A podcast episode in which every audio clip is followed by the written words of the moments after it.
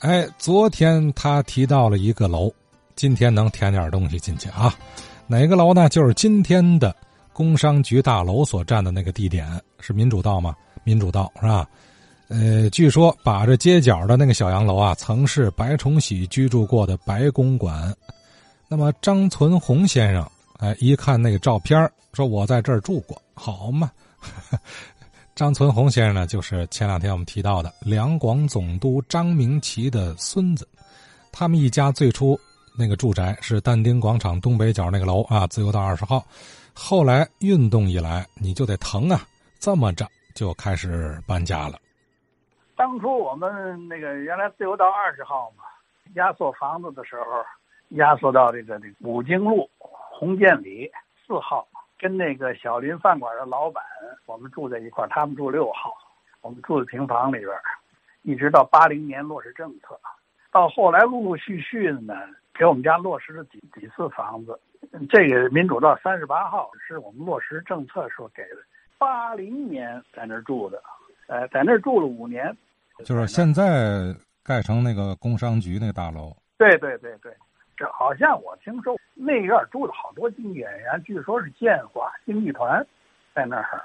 我们搬的时候，那已经都没有了，光剩楼上那些演员了，宋玉庆啊什么，还有这这现在青年团的那个这个小珠子，等于啊，这是一个大客厅啊，给分成了一个过道，一破四，中间一条走道，又又分出四间房子来，这是一间屋子，很大很大。呃，那时候就传说，就是说这是赵四小姐的客厅，楼上楼下都是意大利房子那种大开间的房子，一间都是三三四十平米的房子，都是。前排是一个很讲究瓷砖的大阳台，后排还有个地下室，上六七节台阶才到一楼，然后再到二楼。平台那那一溜房子，他们那个门，金属的这个这这五金件啊，那还都是原套的，门销都是黄铜的。门把手也是黄铜的，院儿不大，等于院儿啊和房子也就是五米吧，五米这么一个距离。这边有有有十米，就后变成了天津市卫星开关厂了。呃，就是从现在这个工商局大楼也能看出来，它是整把着角是吧？街角。它是啊，工商局大楼啊是三十六号和三十八号联合拆的。啊，就是把两个楼一块拆的盖的这个工商局大楼。对。哦，这个白公馆是三十六号，八角是三十六号。那那如果那是白公馆的话，三十八号就不是白公馆。准确的说，我是在那个三十六号旁边那三十八号那那那个楼。哦，再往北走，往北走啊，就是您住的这个楼不是把着街角的，不把街角，不把街角，把街角是三十六号。那您说这个三十八号，听说是赵四小姐的楼？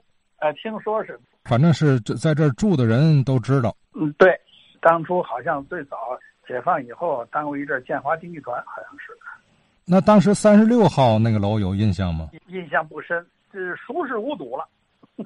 嗯嗯，就没听过别人念叨过这楼原。没有没有没有，因为那时候，呃，在在艺术界这这种东西太多了，那时候就知道那什么梁启超的引兵史啊。